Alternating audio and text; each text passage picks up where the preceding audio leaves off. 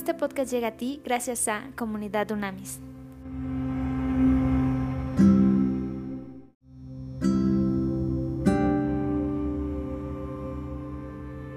Trascendente día, comunidad Unamis. Hoy, Dunamitas, vamos a estudiar la carta, la carta de Judas. ¿ok? Es una carta también pequeña, justo es la carta antes del Apocalipsis, donde ya termina lo que llamamos Nuevo Testamento. ¿okay? Entonces vamos a hacer como siempre una introducción y vamos a, hacer, a ver si después de la introducción nos da tiempo de leer la carta completa, porque es una carta que tiene mucho contenido, es interesante porque tiene mucho contenido y muy particular. Y eh, vamos a ver si nos da tiempo también las conclusiones y nos seguimos mañana. A ver, entonces, esta carta se, se, identifica a Judas como el autor y además se le identifica como el, el hermano de Santiago. ¿Ok? Y aquí probablemente estamos hablando del Santiago, que es hermano del Señor, del Señor Jesús, y además acuérdate que Santiago era líder de la iglesia de Jerusalén. Esto se confirma en Hechos 15:13, en Gálatas, en, esas dos escrituras se confirma esto, ¿ok? Ahora, en Marcos 6 se menciona a, a Judas como un hermano del Señor. Entonces puede ser que estemos hablando de este hermano del Señor Jesús. ¿ok? Cuando hablamos de la fecha hay, hay varios enfoques porque se le compara mucho con eh, que se basa en, la segunda carta del apóstol Pedro. ¿ok? Entonces lo que se, se, especula es que Pedro escribe su carta y Judas, basándose en esa carta, replica unos mensajes clave que ahorita vamos a ver cuáles son. Entonces se, se fecha, esta, esta carta se fecha entre 65 y 80 después de Cristo. ¿Okay? Esto es muy importante. Y algo que quiero hacer notar aquí es que es muy interesante porque realmente eh, de inmediato los eh, eh, apóstoles empezaron a escribir, a escribir sobre la experiencia maravillosa que habían tenido con Jesús en vida y cuando digo de inmediato es en los primeros 50, 40, 50, 60, 70, 80 años. Y cuando te digo esto quizá te puede parecer mucho a ti, pero no, por supuesto que no. Hay otras, por ejemplo, eh, filosofías, hay otras religiones que se han hecho a lo largo del mundo, en donde déjame decirte que los primeros escritos que se dieron sobre el personaje de esa filosofía o el personaje de esa religión, eh, se dieron 200, 300 años después. Ok, aquí entonces esto es interesantísimo y lo que se piensa es que Mateo fue el primero que escribió y además es un evangelio muy judaico, o sea, muy enfocado hacia el judaísmo, con, la genealogía y todo esto, el origen de Jesús y todo, y se dice que quizá en el 40, o sea, 40 años después de haber vivido claramente con, con el Señor. Entonces, es muy interesante estos enfoques para poder, para poder avanzar aquí, ¿ok? Entonces, a ver, ¿cuál es el trasfondo? ¿Cuál es el trasfondo contenido de esta carta? Una vez más, como segunda de Pedro, hace eh, énfasis en los falsos maestros, que había que tener muchísimo cuidado porque eran supuestos líderes y era gente que tergiversaba la verdad. ¿Cuál es esta verdad que ellos manejaban? La doctrina apostólica inicial, la iglesia primitiva, ¿ok? Y esto, acuérdense que ya lo vimos, esto puede haber sido los precursores de, lo que se conoce como el gnosticismo del siglo II, que se dio, que fue muy fuerte ese movimiento. Entonces puede ser que estaban peleando claramente contra ellos, ¿ok? Y entonces aquí el, planteamiento es el mismo que hace en la segunda carta, en donde claramente habla de que hay normas que no son bíblicas, es decir, la, la certeza que tú y yo podemos tener es enfocarnos y enfocar nuestra atención en el estudio de la palabra de Dios, de las escrituras como lo estamos haciendo justo ahí. Y de esa manera es cuando podemos comparar y podemos alinear cualquier enseñanza, cualquier predicación, hoy día. ¿okay? Entonces, a ver, vamos, vamos a, iniciar esta. Entonces, estamos hablando, eh, todo el mundo con sus Biblias, es la Judas, la carta de Judas. Y empezamos con el capítulo número Dice, yo Judas, ¿ok? Y aquí hay una referencia en Mateo 13:55 y Marcos 6:3, ahí se hace referencia a un Judas. Dice que soy siervo de Jesucristo y hermano de Jacobo. Saludo a los llamados, amados por Dios Padre y resguardados por Jesucristo. Que la misericordia, la paz y el amor abunden en ustedes. Después en el 3 ya se intitula Falsas doctrinas y falsos maestros. Aquí hace la advertencia de segunda de Pedro. Amados hermanos, yo he tenido un gran deseo de escribirles acerca de la salvación que tenemos en común, pero ahora me encuentro en la necesidad de escribirles para rogarles que luchen ardientemente por la fe que una vez fue dada a los santos. Esto es muy importante, habla de que luchemos ardientemente, es decir, la doctrina apostólica inicial, pues por medio de engaños se ha infiltrado entre ustedes algunos malvados, o sea, estaban infiltrados dentro de las congregaciones. Estos que desde antes habían sido destinados a la condenación convierten la gracia de nuestro Dios en libertinaje y niegan a Jesucristo, nuestro único soberano y Señor. Aunque ustedes ya lo saben, quiero recordarles que cuando el Señor salvó al pueblo y lo sacó de Egipto, esto está en Éxodo 12, y destruyó a los que no creyeron en números 14, ¿ok? incluso a los ángeles que no cuidaron su dignidad, sino que abandonaron su propia mansión, los ha retenido para siempre en prisiones oscuras para el, el juicio del gran día. También Sodoma y Gomorra y las ciudades vecinas, que lo mismo que aquellos practicaron la inmoralidad sexual y los vicios contra la naturaleza, fueron puestos como ejemplo y sufrieron el castigo del fuego eterno. Esto está en Génesis 19. Asimismo también estos hombres en sus sueños contaminan su cuerpo, rechazan la autoridad y blasfeman de los poderes superiores. Está hablando obviamente de los falsos maestros, falsos predicadores. Pero ni siquiera el arcángel Miguel, esto está en Daniel y en Apocalipsis también hace referencia al arcángel Miguel, cuando luchaba con el diablo y le disputaba el cuerpo de Moisés, esto lo vamos a ver en un ratito de Deuteronomio 34, se atrevió a proferir contra el juicio, se atrevió a proferir contra el juicio de maldición, sino que le dijo que el Señor te reprenda. Esto está en Zacarías también. Pero estos blasfeman de las cosas que no conocen y en las que por instintos conocen se corrompen como animales irracionales. Es dura la crítica para estos falsos maestros. Lástima de ellos porque han seguido el camino de Caín. Está hablando de Génesis 4. Por amor al dinero cayeron en el error de Balaam. Balaam lo encuentras en números 22. Y murieron en la rebelión de Core. Este, a Core lo encuentras en números 16. Fíjate qué fuertes analogías hace contra estos falsos maestros. Estos empañan los ágapes que ustedes celebran, pues sin vergüenza alguna comen pensando solo en sí mismos. Son nubes sin agua que el viento arrastra de un lado a otro, árboles otoñales que no dan fruto, carentes de raíces, se han secado y vuelto a secar. Fuertísima la analogía también que pone aquí. Son indómitas olas del mar cuya espuma es su propia vergüenza, estrellas errantes cuyo eterno destino estará en las más densas tinieblas. Acerca de ellos profetizó también Enoch Génesis 5 encuentras a Enoch, el séptimo en orden a partir de Adán, y dijo, miren, el Señor viene con sus miríadas de santos, viene para juzgar a todos y condenará a todos los impíos por las malas obras que en su impiedad han cometido y por todas las insolencias que los pecadores e impíos han lanzado contra él. Estos critican y se quejan de todo y solo buscan satisfacer sus propios deseos. Son arrogantes al hablar, aunque también lisonjean a los otros para sacar provecho.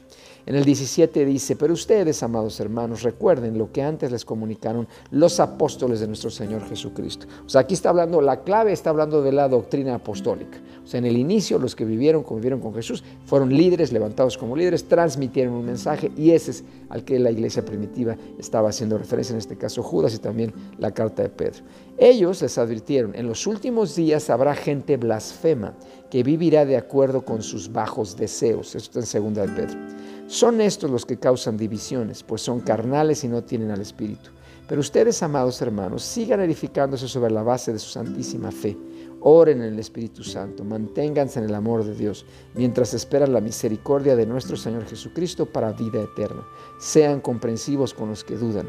A otros arrebátenlos del fuego y pónganlos a salvo, y a otros más ténganles compasión. Pero cuidado, desechen aún la ropa que su cuerpo haya contaminado.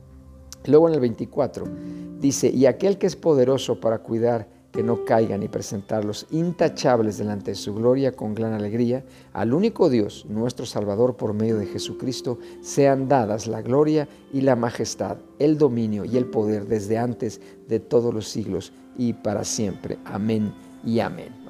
A ver, entonces vamos rápidamente a hacer el análisis específico de varias cosas interesantes. abre hablando de santificados, ¿ok? Esto también se refiere como amados, santificados, y acuérdate que santificado significa ser apartado para Dios. Tú y yo somos apartados para Dios, que esto es importantísimo. En el 3.4 habla, que esto es muy importante, se, eh, eh, habla de la, hace referencia a la doctrina apostólica impartido a los creyentes en los primeros días de la iglesia primitiva. ¿ok? Y esta es la enseñanza que está siendo golpeada, que está tergiversada, y por lo cual habla claramente que como creyentes esa iglesia primitiva debían contender, debían pelear, debían defender con las uñas y con los dientes, porque se estaba desviando. Llama también, hace énfasis en lo que es la corrupción de la fe. ¿Ok? Y esto es interesante porque hay un fruto. Siempre acuérdate que enfócate en el fruto. Eso es clave, el fruto de la persona. ¿Qué, fruto de esa persona? ¿ok? ¿Qué tal eh, hombre es? ¿Qué tal mujer es? ¿Qué tal papá es? ¿Qué tal hija es? ¿Qué tal hermano es? Es muy importante. ¿Qué tal, qué tal este padre? ¿Qué tal madre es? ¿Qué tal esposa, esposo es? ¿ok? Y aquí dice que esta corrupción de la fe se manifiesta en una conducta egoísta y que le falta amor y son estilos de vida inmorales, ¿ok? Y doctrinas distorsionadas y engaños. Ahí está el fruto y con eso tú y yo podemos conformar. En, el, en el 4 habla de soberano y soberano en griego es, es déspotes. Y el origen de la palabra es, eh, obviamente estamos hablando de déspota. Entonces la palabra literalmente en, griego significa dueño, maestro. Está hablando claramente del Señor, de Dios. ¿ok? La palabra dueño, maestro, tiene dominio absoluto, autoridad suprema y poder ilimitado. ¿Ok? Déspotes incluye sumisión total de nuestra parte a la voluntad de Dios. Esto es importante, pero no se da por, por, temor, servidumbre o esclavitud, sino es una sumisión gozosa y voluntaria que tú y yo hacemos ante la autoridad de Dios. En el 6 habla de ángeles que abandonan sus moradas, ¿ok?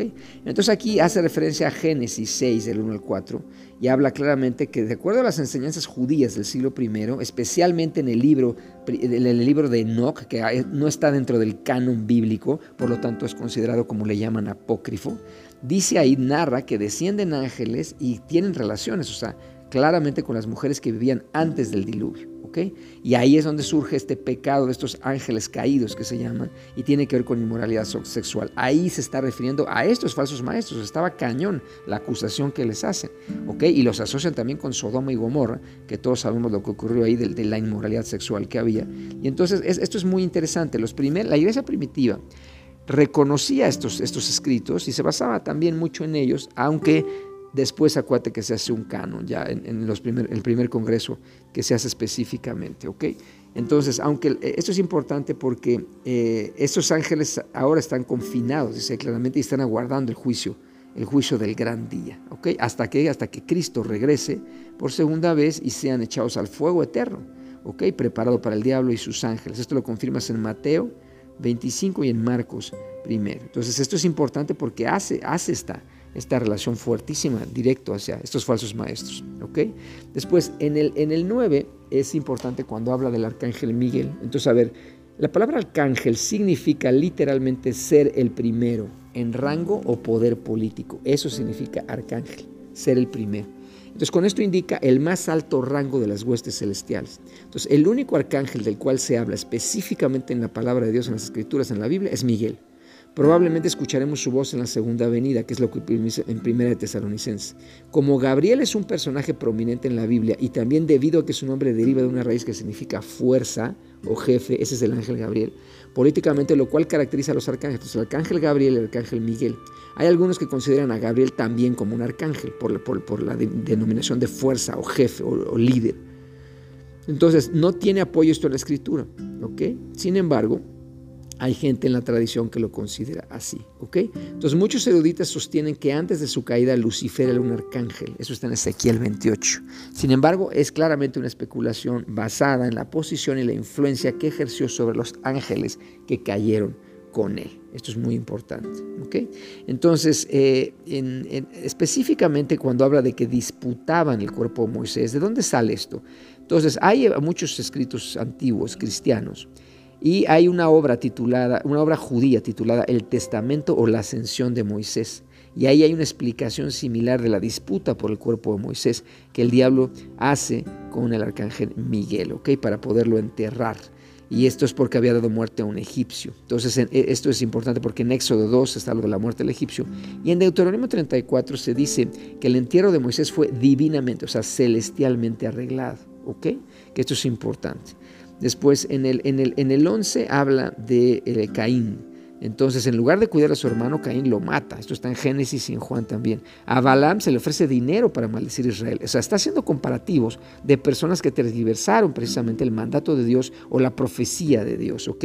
Coré también igual. Aarón y Coré eh, dirigieron una rebelión en contra de Moisés. Entonces, aquí habla de la palabra error. Habla de error. En griego es plane y originalmente es un individuo errante, de aquí la palabra planeta, o sea, pues de ahí sale planeta porque están errantes, están dando vueltas permanentemente.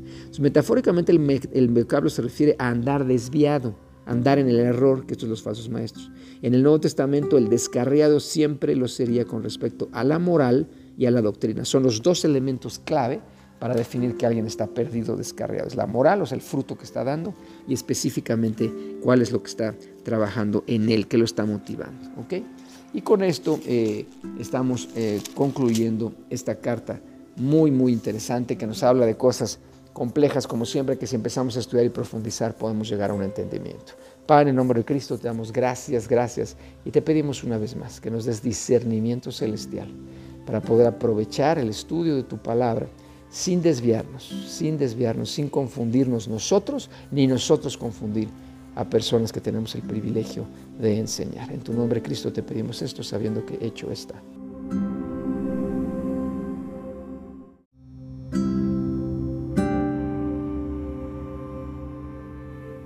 Conoce más en comunidadunamis.com.